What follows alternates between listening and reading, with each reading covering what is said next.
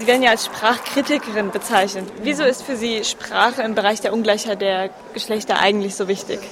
Also einmal ganz persönlich, ich bin eben Sprachwissenschaftlerin, insofern ist Sprache mir wichtig. Ich bin eine Frau, deswegen ist es mir wichtig, wie Frauen in dieser Sprache behandelt werden. Aber ich bin erst zu Bewusstsein gekommen durch die Vorarbeit anderer, also besonders Amerikanerinnen und Engländerinnen, die die Sprache kritisiert haben, dass Frauen darin nicht gleichberechtigt vorkommen. Daraufhin haben sich dann einige wenige deutsche Linguistinnen die deutsche Sprache angeguckt und festgestellt, hier ist es ja alles noch viel schlimmer. Und dann fand ich, es ist eine interessante Aufgabe, diesen Bereich zu erforschen und Veränderungsvorschläge zu machen. Und stellte dann fest, dass die männliche Linguistik daran kaum interessiert war. Also das ist mein persönliches Interesse. Und je mehr die männliche Linguistik oder Maskulinguistik, wie ich sie auch gerne nenne, da praktisch die Ohren und Augen verschloss, umso mehr habe ich mich der Sache gewidmet, weil die Öffentlichkeit inzwischen Feuer gefangen hatte. Die Öffentlichkeit, die Frauen fanden das ein ganz wichtiges und interessantes Thema. Und ja, die zweite Frage wäre jetzt weniger persönlich, sondern ganz allgemein. Da kann ich eben sagen, die Sprache ist das Medium aller Medien. Also es liegt allen Medien zugrunde. Ohne Sprache wäre da gar nichts. Und wenn wir darin nicht vorkommen als Frauen, dann ist das also eine ganz, ganz große Benachteiligung. Umso größer, als sie den meisten nicht bewusst ist und quasi als naturwüchsig eingeredet wird. Das ist halt so wie andere Unerträglichkeiten, die uns als Natur eingeredet werden. Die Frau eignet sich halt besser für die Küche und solche Sachen. Sie haben ja eben Bourdieu erwähnt und von Sprache als symbolischer Gewalt gesprochen gesprochen. Äh, also sind Sie auch der Ansicht, dass Sprache Machtverhältnisse provozieren kann? Oder was ist Ihre Rolle in der Gesellschaft? Ja, gerade jetzt in der feministischen Sprachkritik wird es ja ganz deutlich, dass die untergeordnete Rolle der Frau in der Sprache entspricht ihrer untergeordneten Rolle in der Gesellschaft. Das eine bildet das andere ab und erzeugt es auch. Also der alte Spruch ist immer, also Sprache schafft Realität und spiegelt sie wieder.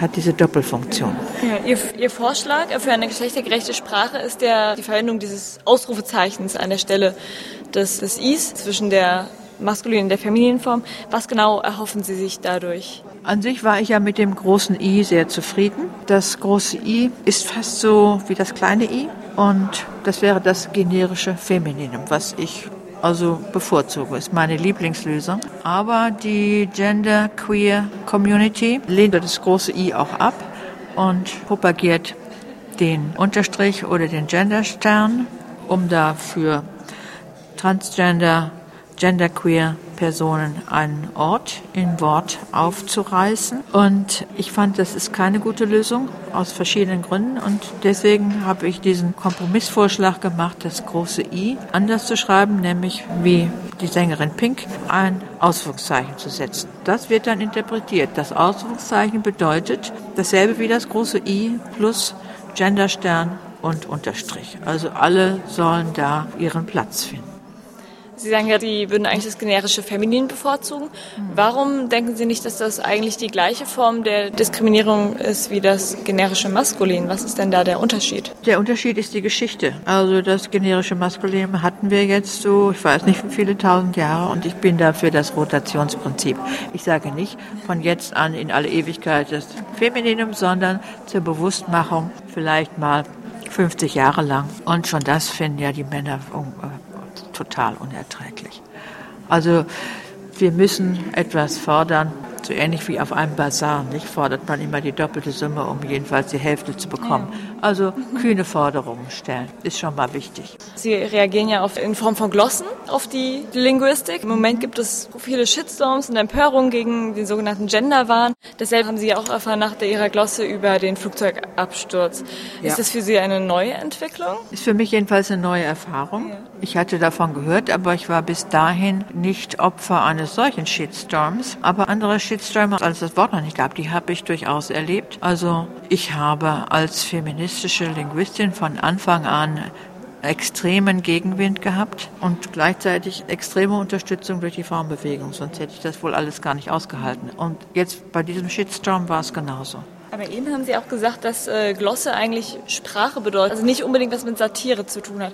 Wie ernst haben Sie denn speziell diese Glosse mit der Frauenquote im Cockpit eigentlich gemeint? Die meine ich ernst. Also eine Glosse ist, wie gesagt, erste Bedeutung ist ein Kommentar zur Sprache.